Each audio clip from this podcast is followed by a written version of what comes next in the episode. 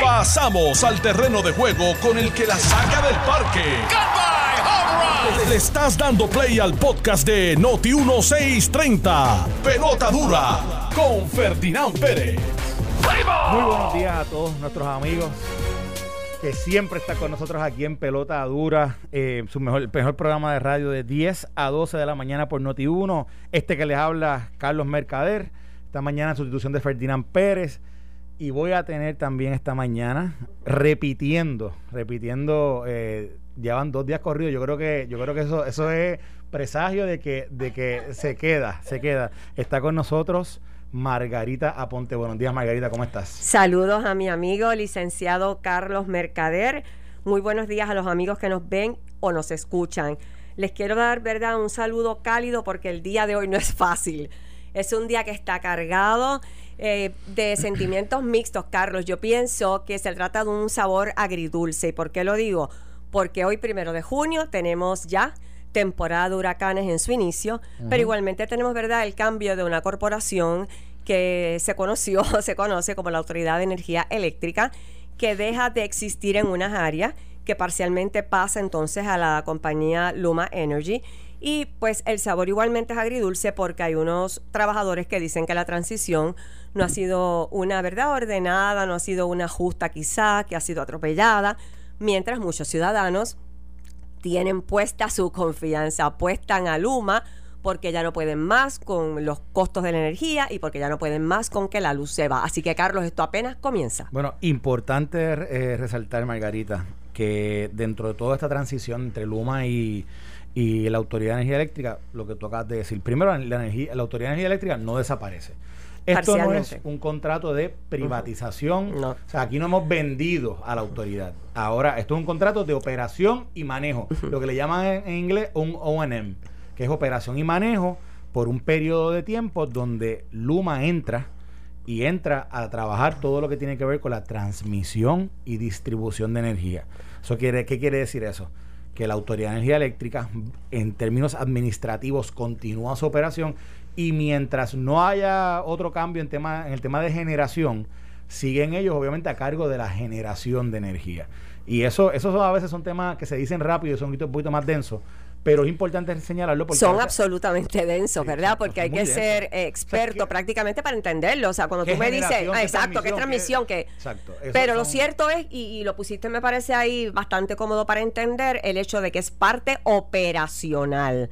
Así que sepa usted que tiene que estar bien atento, que en efecto, mira, no deje ni una sola voz en su garganta, no ahogue el grito si tiene que pedir esto no está bien, quiero reclamo. No, no, no. Ahí está Luma ahora y se supone que usted tenga la misma oportunidad o mejor, porque las cosas, Carlos, si cambian, tienen que ser para mejor. Tiene que ser para bien. Tiene que ser para bien. si no se cuelgan. Exacto. si tú apuestas a eso, pues adelante. Yo, creo que las cosas tienen que ser para bien. Y yo me también. yo me, me parece que de nuevo, yo esto lo he hablado otras veces aquí con Ferdinand. Claro.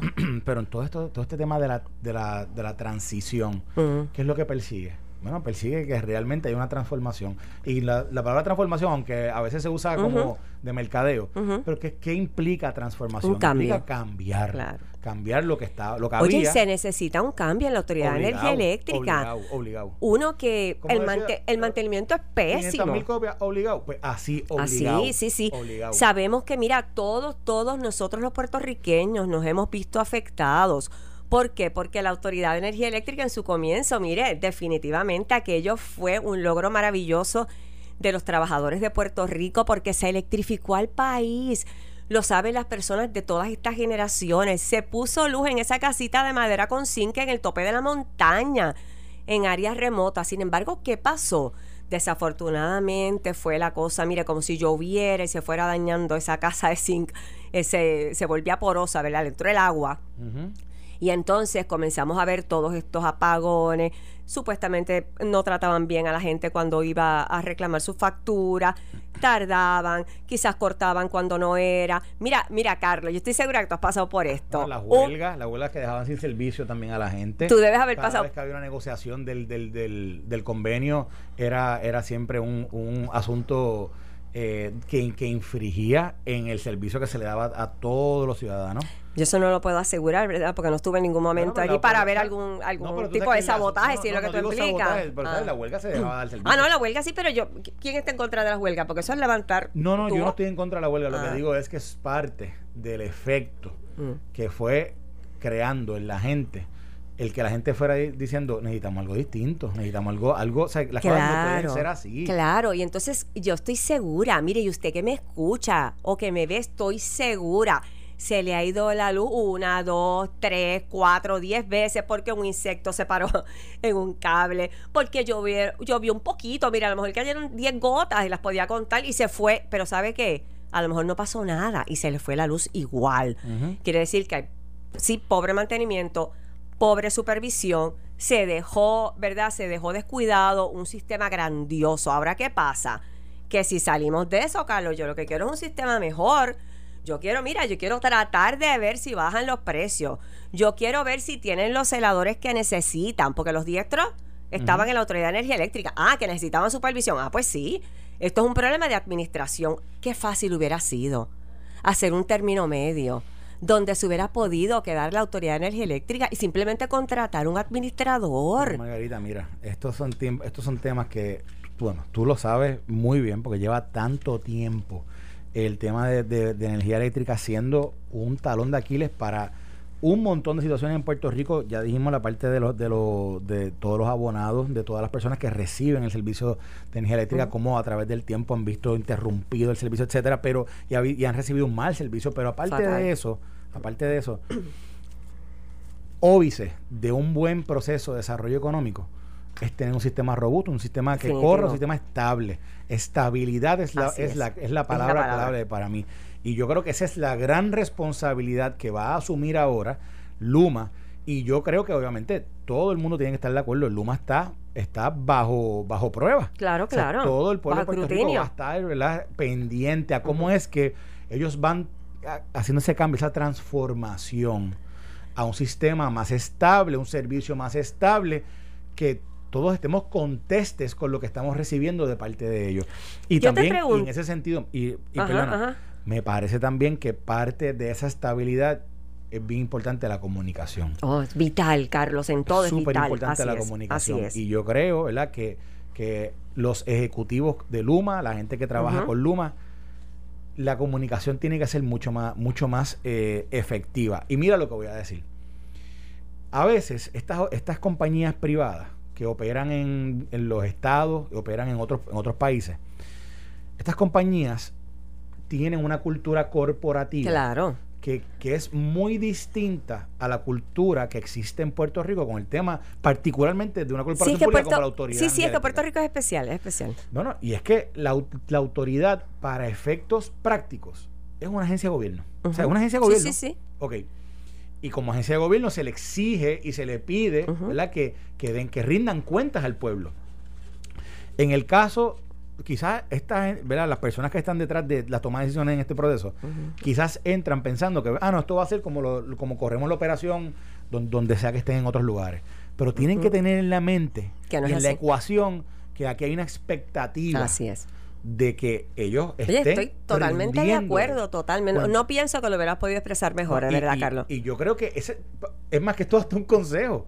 un buen consejo, yo creo. Si ellos asumen, asumen las riendas de, de, esto, de este manejo de, la transmisión y la distribución del servicio, todo esto ahora con el nuevo la, aplicación que hoy comenzó a correr, estoy viendo en las redes que ya están las cosas cambiando, han recibido comunicación. Si eh, la aplicación Miluma es lo que estás hablando. O sea, escúchalo bien porque si usted dice, pero, pero, es que yo no sé nada, ¿para dónde voy? Tengo que eh, hacer un señalamiento, una queja. Pues mire, ahí está. En Miluma, sí, pero, pero eso es parte, ¿verdad? De, de todas las cosas que ellos están haciendo pero importante de todo lo que están haciendo es que comuniquen correctamente y que comuniquen y que trabajen con la expectativa del pueblo. Pero se ha hecho eso, ¿consideras que se ha hecho? Ah, ese, es mi, ese es mi consejo, porque hoy que comienzan, hoy que están, o sea, que están a tiempo, es lo que dices. claro. yo, eso es parte de la prueba que nosotros como consumidores vamos a ponerlo a ellos. y, yo, y yo creo que es correcto que se exija comunicación, ¿verdad? yo, no, yo no, yo, yo todo esto de estos llamados a lo que decía Jaramillo hace una semana, a seguir robando el parto. jamás, jamás. Yo no estoy de acuerdo con eso. Yo tampoco. Yo no estaba de acuerdo con las enmiendas que estaban proponiendo el contrato porque yo decía, esto, esto, cuando tú firmas un contrato de esta envergadura y a estos niveles, se presume, se presume que tú tuviste un periodo de negociación de ambas partes, las dos partes que consintieron, las dos partes que consintieron, que gobierno y entidad privada, y se presume que todo se discutió y que todo se habló y que todo se llegó a un acuerdo y pues se firmó. ¿Qué pasa? Esa presunción se cayó aquí porque el propio vicepresidente de Luma estuvo en Jugando Pelota Dura, el programa verdad que va al aire en Tele 11 a las 7 de la noche y dijo, miren, yo hay cosas que ni sé, hay reuniones que ni se han hecho todavía, o sea que, que ahí te tengo que decir que no estaban listos. Listos como yo, ciudadana aquí, como residente de Puerto Rico, hubiera esperado. Bueno, y yo, yo creo que, yo, volviendo a, cómo es que ellos eh, hicieron todo este proceso, a, mí, a mí me parece que yo, yo siempre he pensado que parte de la conversación, del diálogo entre las partes, era en el, en el proceso en que va esta transformación pasando, este cambio pasando,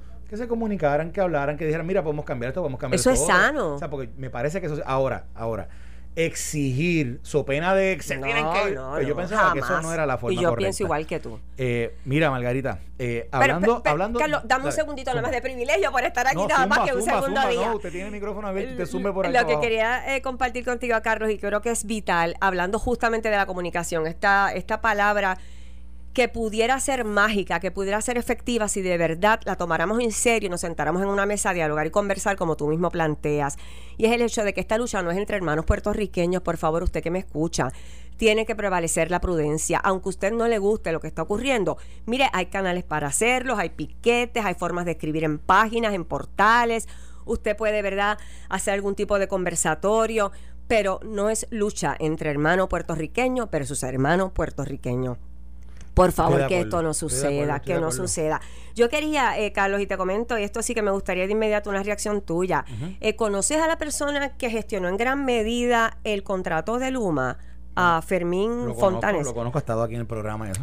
Muy bien. Esta persona, yo hasta ayer pensaba, hasta anoche, yo dije, él tiene que ser un genio.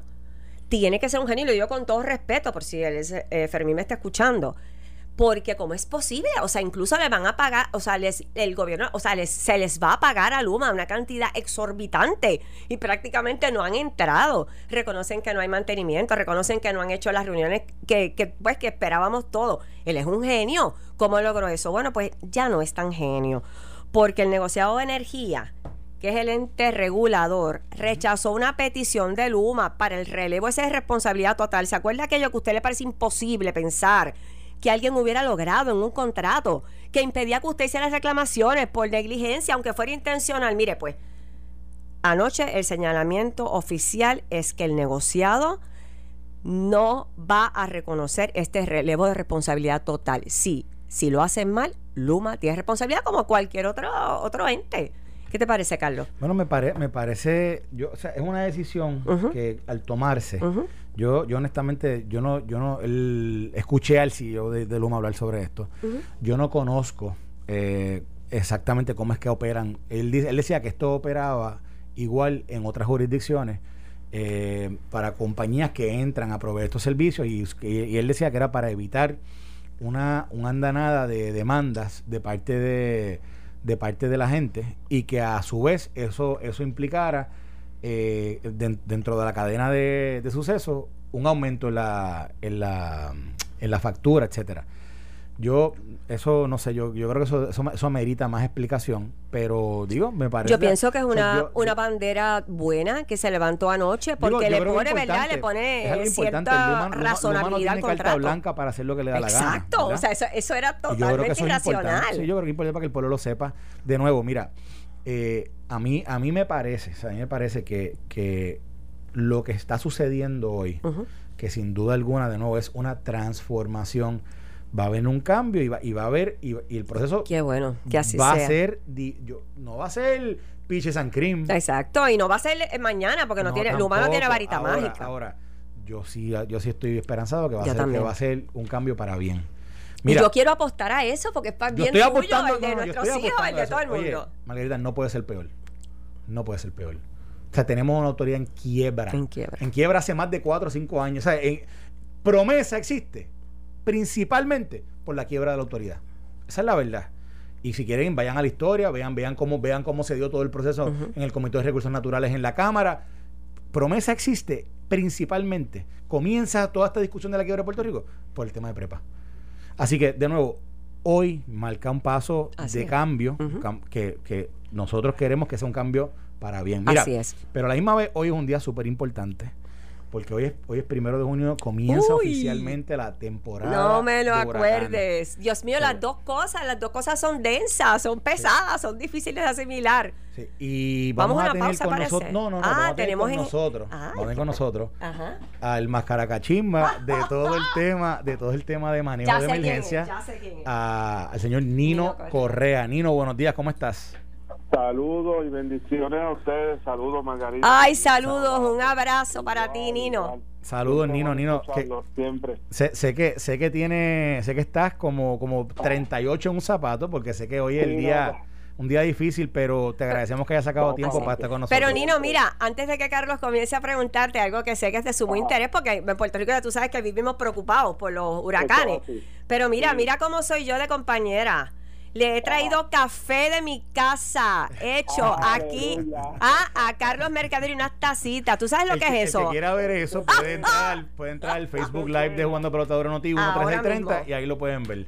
Gracias, Margarita. Un día de estos voy y llevo mi termo y Por su, Pero Nino, ven para acá, ven para acá y toma un cafecito con nosotros y aquí seguimos hablando. Hay que hacerlo. ¿Estamos preparados, Nino? ¿O no estamos preparados? Esa es la pregunta. Mira, mira, Margarita, y tú sabes lo que hay. Yo, yo me mantengo en decir, que me pregunten después del primer evento que tengamos que atender, yo quiera que no, pero siempre tú te preparas para lo peor, tenemos una vivencia ya, los últimos cuatro años todo ha cambiado, lo que hubiera sido un plan hubiéramos tenido que cambiarlo, ajustarlo, atemperarlo, los municipios, tenemos un cambio de administraciones en unos eh, municipios que es importante que le demos, ¿verdad?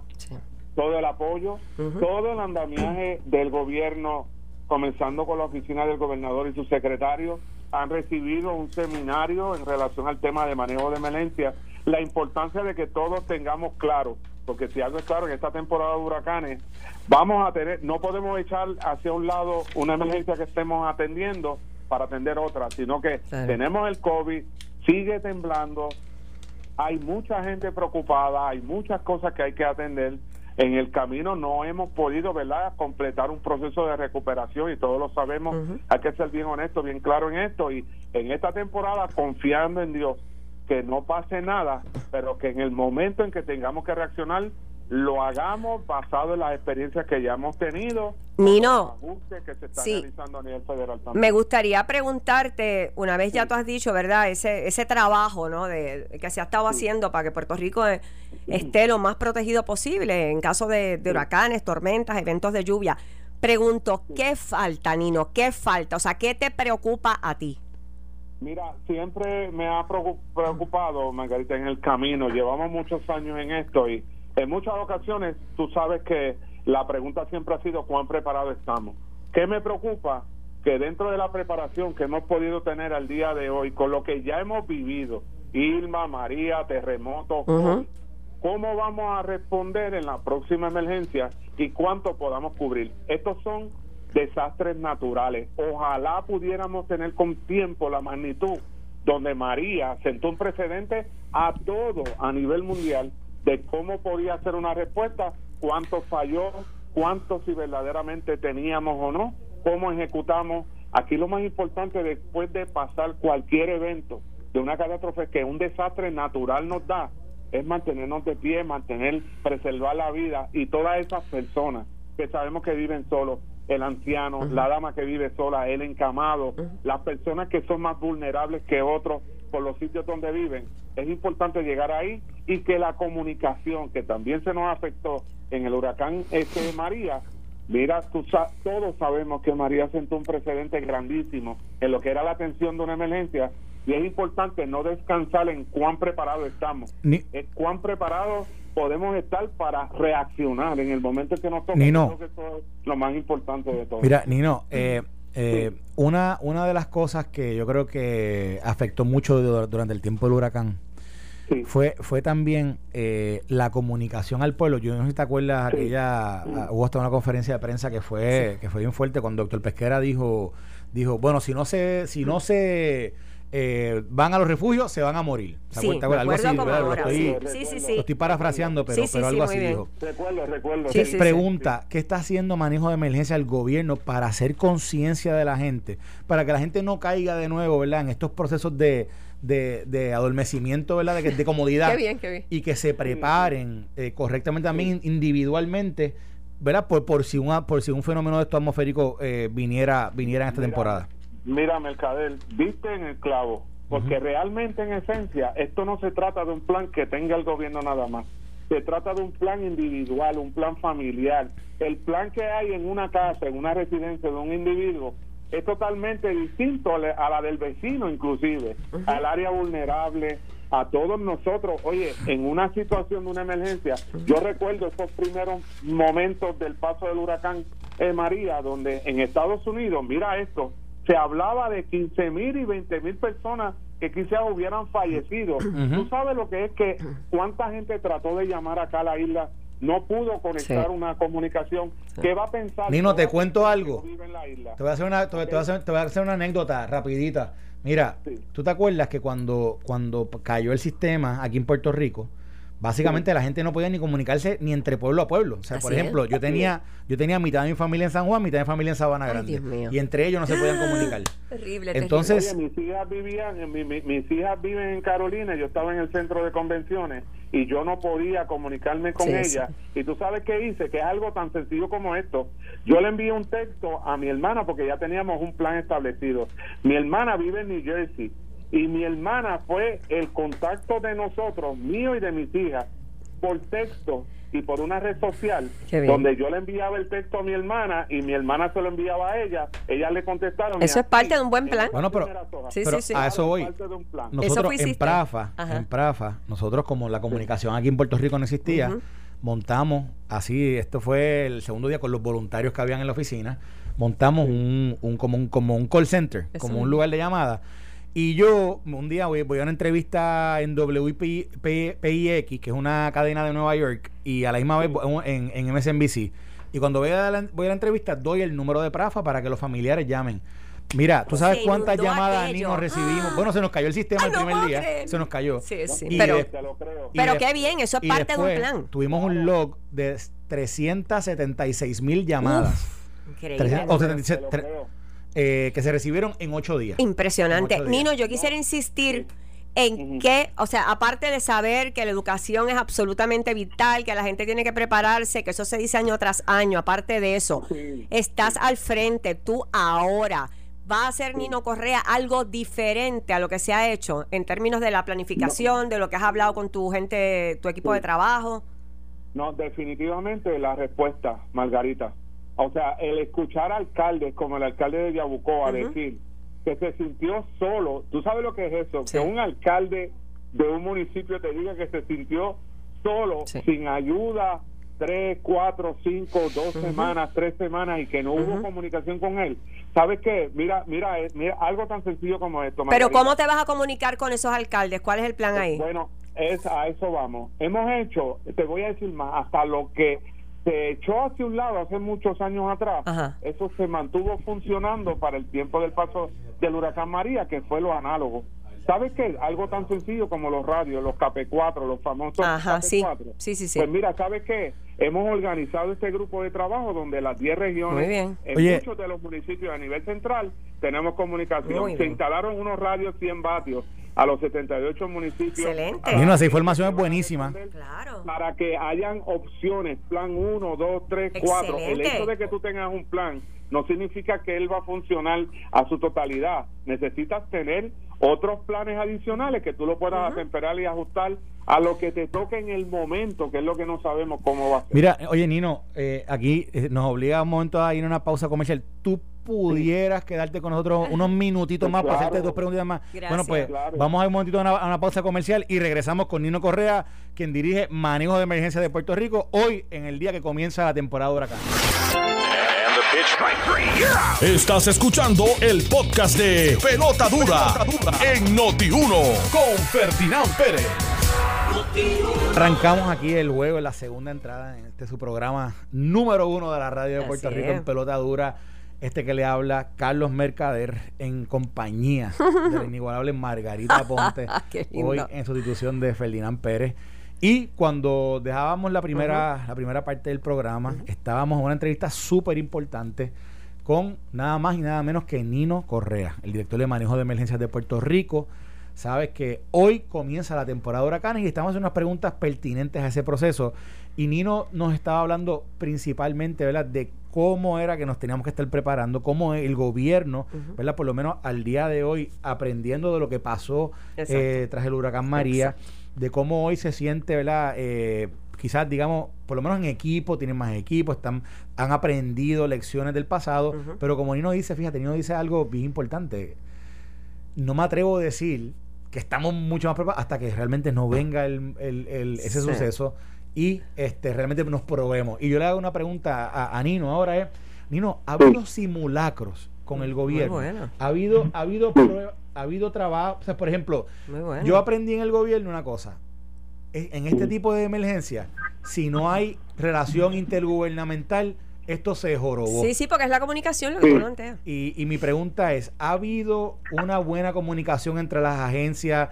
¿Ha habido simulacros que, que nos que preparen a los demás, a esa gente nueva que ha llegado a quizás, a, a, a más o menos saber cómo operar en caso de una emergencia como el huracán María?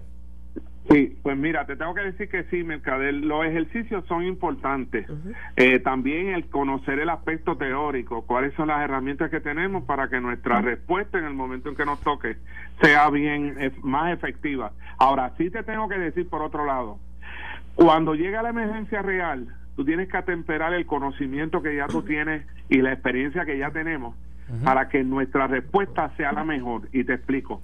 Si tú te vas a la calle pensando en el aspecto teórico que tú recibiste en una clase o pensando o, con la mentalidad de que el ejercicio que hiciste es lo que te vas a encontrar en un evento real es totalmente falso. Falso. Cuando tenemos la emergencia de frente, cuando tenemos la realidad de frente que hay que atender, tú tienes que atemperar todo lo que vayas a realizar conforme a la experiencia que has adquirido en ese conocimiento, pero siempre vas a tener que hacer cambio, ajuste, siempre que se atienden emergencia y desastre. Oye, manejo de emergencia, administración de desastre, el apellido, los dos apellidos de nosotros es bregar con problemas. Claro. Por eso hay que ser responsable en decir, porque va a depender de esa emergencia. Lo que sí es que el tú tener un grupo de trabajo, porque en esto no se trata de una persona ni de, no, es los grupos de trabajo y aquí tiene que haber un amarre con el municipio, los recursos que tienen, inclusive más allá aún, con la comunidad, con la empresa privada, con el gobierno estatal, con el gobierno federal local. Todo ah. eso tiene que haber un amarre con eso. Me parece que es vital el hecho, ya lo planteaste, ¿verdad?, de que se hayan estado comunicando el equipo de trabajo de manejo de emergencias con los alcaldes, porque son las figuras claves que ya nos dijeron. Definitivo. Ya nos dieron esa lección que busca, que, que plantea Carlos Mercader, ya nos las dieron los alcaldes. Ahora. Aquí tú no puedes pedir relevo de responsabilidad y te voy a decir por qué.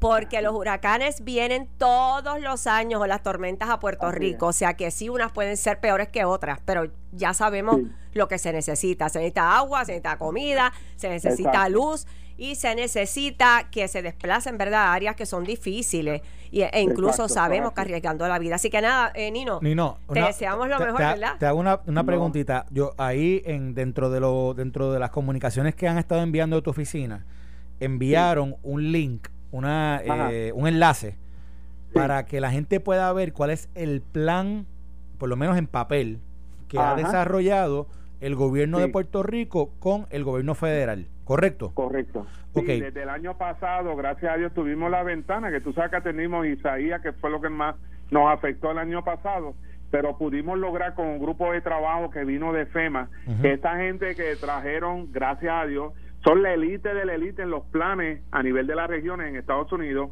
Y ellos se habían enviado para acá para darnos un apoyo en esta temporada que se había mencionado, como no pasó nada hicimos un grupo de trabajo, tanto aquí estatal como el federal, para coger todos estos planes y poder depurarlos y sobre todo atemperarlo a lo que estamos viviendo el día de hoy. Y eso se logró. Y una pregunta, Nino, la, ¿tú recomiendas al público que vayan y lean este plan? que e, e, Es un plan que, la, que es importante para que la gente, ¿verdad? la gente pueda, pueda empaparse del mismo.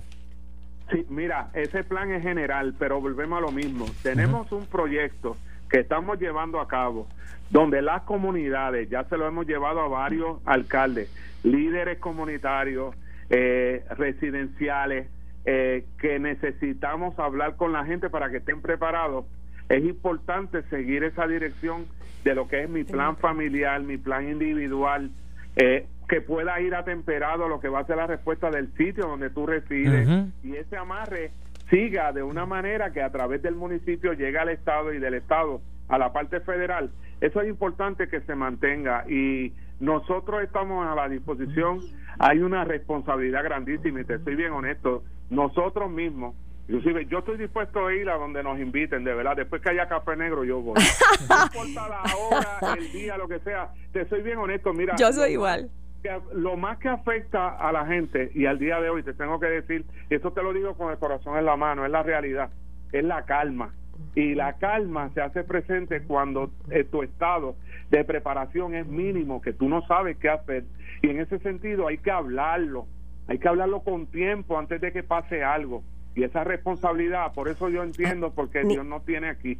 Y nosotros queremos cumplir de parte de la Oficina de Seguridad Pública el secretario Alexis Torres, estamos mano a mano y nosotros tenemos un compromiso que de verdad, en son de broma y en serio, pero en la realidad con el corazón en la mano, donde haya café, vamos donde sea, a la hora y sabemos que, sí. Vamos a hablar con nuestra gente. Nino, tú eres un funcionario, sí, un funcionario probado y con un corazón gigante. Yo tengo una preguntita antes quizás ya de que sigas con tus trabajos del día.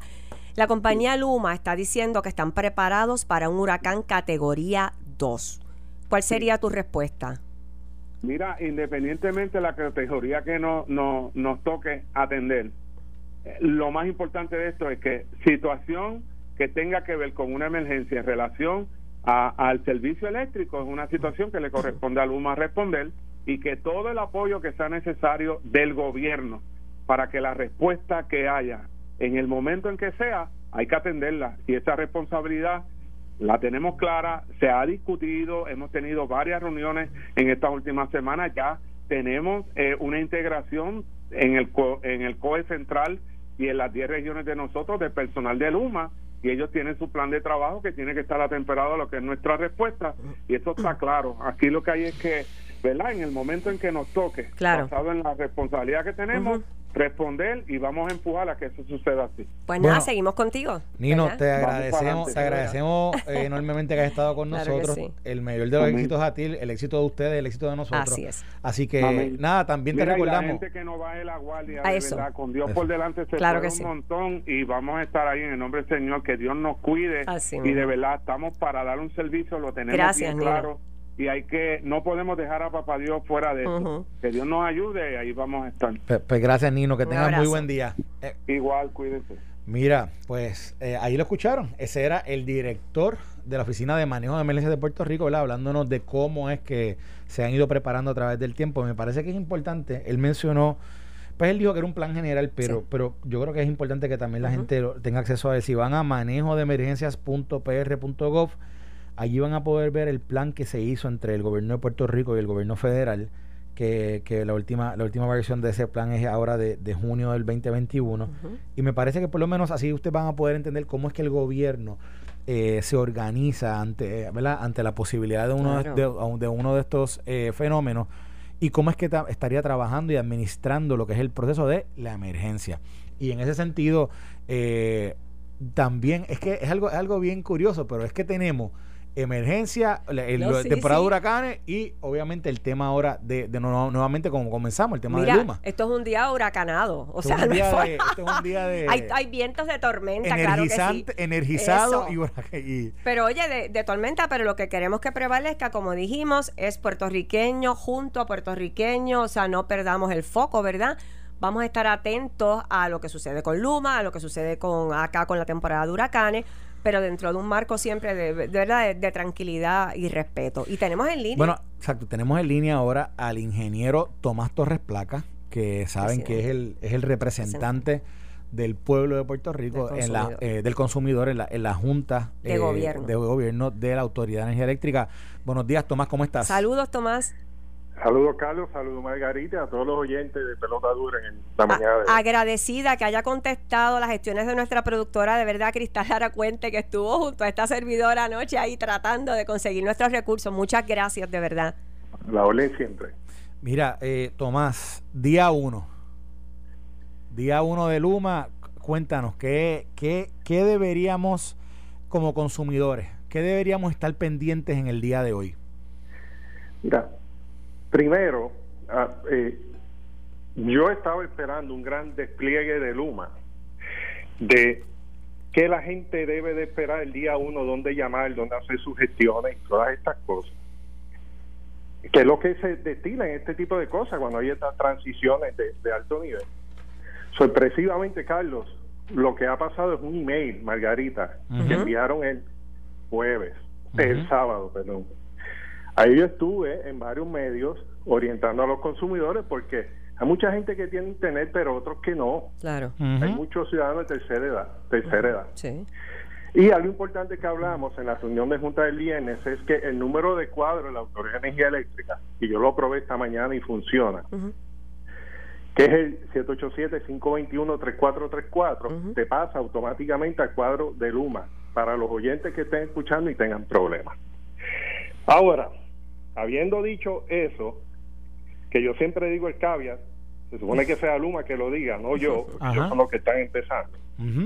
Pues la mayor preocupación es, Carlos, que el viernes a las 4 de la tarde, yo pregunto, para récord de manera oficial, ¿cuántos empleados habían renunciado a la Autoridad de Energía Eléctrica para unirse a Luma?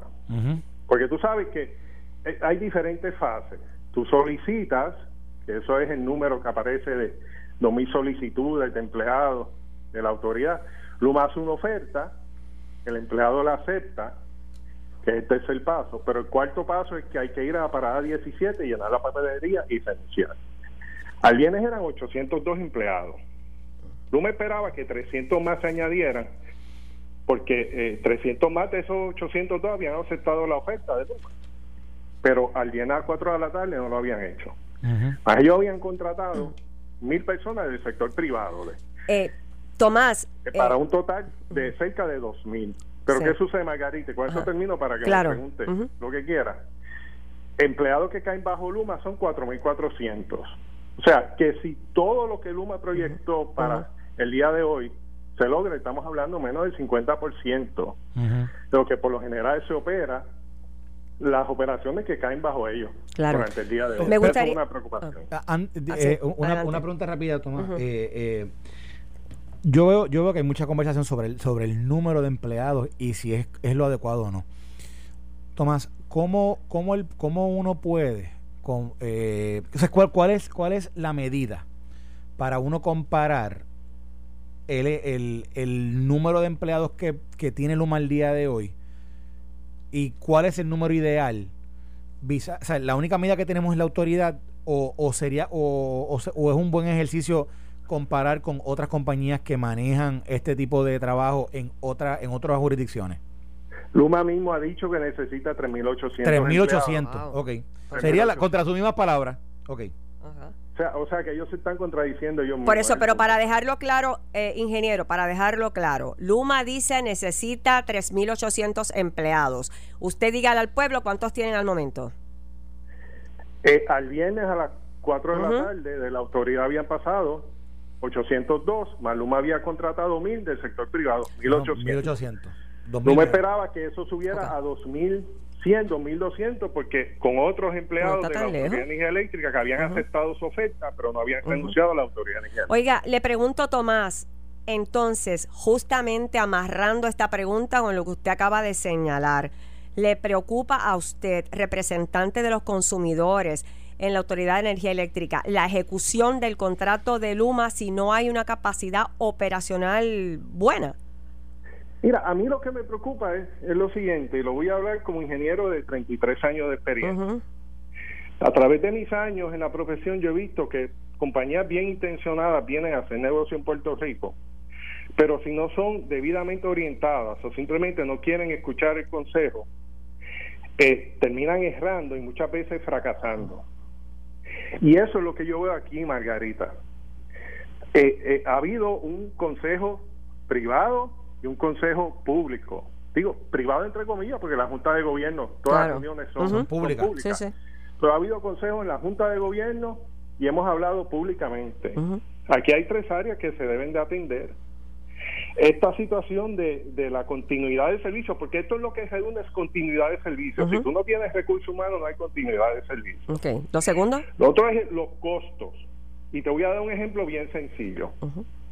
La Autoridad de Energía Eléctrica mantiene el grupo de un grupo de, de, compras de, de, hacer gestiones para comprar el petróleo, compra de energía, ese tipo de cosas. Pero que Luma haga el cheque, que salga un cheque que diga Luma, cuesta un financiamiento que junto con que el cheque, el lobito de Luma salga el cheque de los empleados y otras cositas, eso cuesta mil millones de dólares. Si el cheque diría AEE, administrada por Luma, no cuesta. O sea, son cosas, seguro, porque el, el que Luma haga el cheque es lo que le añade el valor de financiamiento. La autoridad hace su pago normalmente. O sea, y, son cosas que hay que sentarse a evaluar.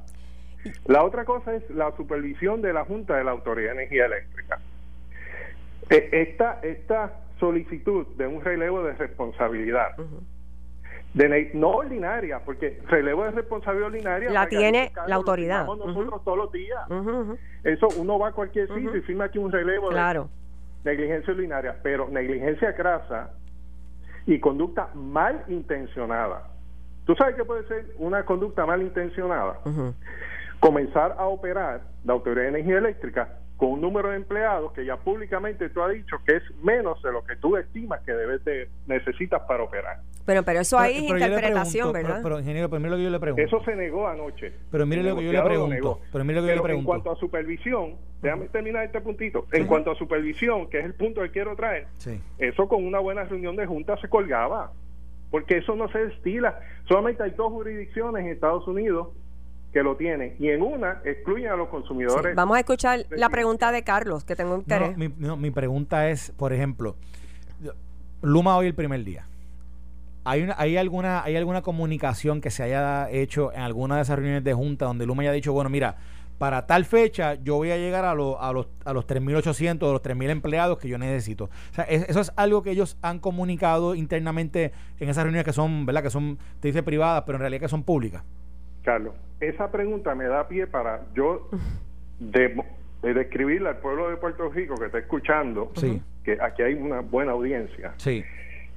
Eh, de la dinámica que se ha dado en la transición. El señor Wayne Stency allí e iba a las reuniones de junta, daba un resumen de 10 minutos, a lo máximo 15, contestaba algunas preguntas, yo hacía preguntas incisivas, no todos los miembros de junta lo hacían, se levantaba y se iba no se revisaba ningún contrato, no se revisaba ninguna propuesta, ninguna propuesta, no se revisaba las facturas, porque ellos argumentaban que eso lo, lo hacía la autoridad para las alianzas según el contrato. O sea, ah, bueno, ah, bueno y, eso y eso obedece a, al asunto de que quien eso, y todavía esto es un asunto y, y, sería bueno que usted hable de esto eh, en base a, lo, a su experiencia en estas reuniones. Yo sé que internamente en el gobierno esto ha sido algún tipo, ha habido diferencias en la apreciación de cómo es que se iba a manejar este contrato, pero, pero como usted dice, el contrato se maneja por la Autoridad de Alianza Público-Privada. Y, y, a esos efectos, entonces, ¿la Alianza Público-Privada no participa de esas reuniones? Eh, el licenciado Fontanes eh, fue a, varias, uno, dos, tres reuniones máximo. Y, lo, pero, eh, pero discúlpeme, Tomás, Tomás, disculpe que lo interrumpa. un, punto muy importante. Está bien que la Autoridad para las Alianzas Público-Privada administre el contrato. Pero llevar eso a tal magnitud que Luma de allí un resumen de 10 minutos y se vaya. También, pero eso, eso yo lo puedo entender y que se dé esa dinámica, de acuerdo. Yo le creo a usted absolutamente, pero entonces yo pregunto, que es un poco lo que Carlos Mercader pienso que intentaba hacer es había alguien allí que se quejara, o sea, alguien que levantara bandera, mira, no estamos de acuerdo, porque ahora digo yo, los contratos son entre dos partes. El que está hablando contigo. Por eso usted lo levantaba y no le hacían caso. En todas las reuniones. Y no le hacían en caso. Muchas veces preguntas que yo hacía eh, el presidente de la Junta de Gobierno, y eso es público, o sea, eso, eso puedes buscar todos los videos y lo vas a ver. Cuando yo hacía preguntas la incisiva, el presidente de la Junta de Gobierno me interrumpía y le decía al director de Luma, no conteste esa pregunta. Pero qué mal. Pues sí, pues esa es la transición que estamos, o sea, ese es el Luma que tenemos hoy. Déjeme preguntarle, yo creo que usted y todo Puerto Rico va a coincidir con esto. Aquí en la isla se necesita reconstruir el sistema de electricidad, ¿sí o no? Correcto. Sí. Es una respuesta a gritos que sí. Le pregunto yo. Y te quiero añadir más. Las descripciones que han hecho todos los portavoces de Luma de lo malo que se queda el sistema eléctrico se quedan cortos. Se queda corto.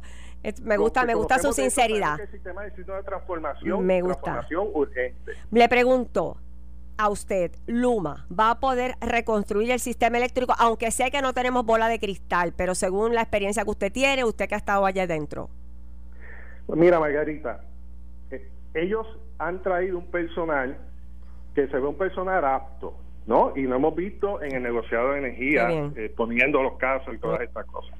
Pero si no siguen esos tres puntos que te acabo de mencionar, si no lo atienden, ¿cómo bregar? Continuidad de servicios, costos, y supervisión. la supervisión. Muy bien. tenemos que apuntar. No vamos para ningún sitio. Bueno, pues a, eso, a esos tres puntos le damos al seguimiento. Le agradecemos eh, ingeniero que haya estado con nosotros esta mañana. Gracias, de verdad. Son puntos importantes, una perspectiva importante eh, que hay que tener en consideración en toda esta discusión. Le seguimos también aconsejando también a, Luma. Mira, en, lo que el ingeniero decía al principio, la comunicación. Hoy, día uno, servicios nuevos, eh, una nueva comunicación directa con cada uno de los consumidores. Importante que todos no solamente los que tienen Twitter, no solamente los que tienen Facebook, no solamente los que tienen que llegue a todo el mundo. Que a todo el mundo le llegue para que todo el mundo sepa qué esperar, qué hacer desde el día uno. Y es que sí. ¿Puedo añadir algo? Una oración final. De sí. Adelante. Sí. Pues mira, Luma indicó a pregunta mía que solo aseguraba su participación en la Junta de Gobierno en el mes de junio. En las demás reuniones en la palabra de Stency fueron let's see how this unfolds vamos a ver cómo esto se desarrolla. Es una falta de respeto al pueblo de Puerto Rico y a la Junta de Gobierno. Por la ley 159 todos los asuntos de la Autoridad de Energía Eléctrica son públicos. Y si ellos no van a la Junta de Gobierno y presentan un informe extenso no de 10 minutos están en violación específicamente de la ley 159 que requiere que todos los asuntos se discutan público y se transmiten vía internet gracias ingeniero Así que la exhortación es que eso se logre cómo no muchísimas gracias. Siempre a la orden. Ese era el ingeniero eh, Tomás. Torres Placa que estaba aquí dando su impresión de lo que, de lo que tres puntos importantísimos que hay que tomar en consideración ahora que Luma comienza su operación hoy. Esto fue el podcast de Noti 1630. Pelota dura con Ferdinand Pérez. Dale play a tu podcast favorito a través de Apple Podcasts, Spotify, Google Podcasts, Stitcher y notiuno.com.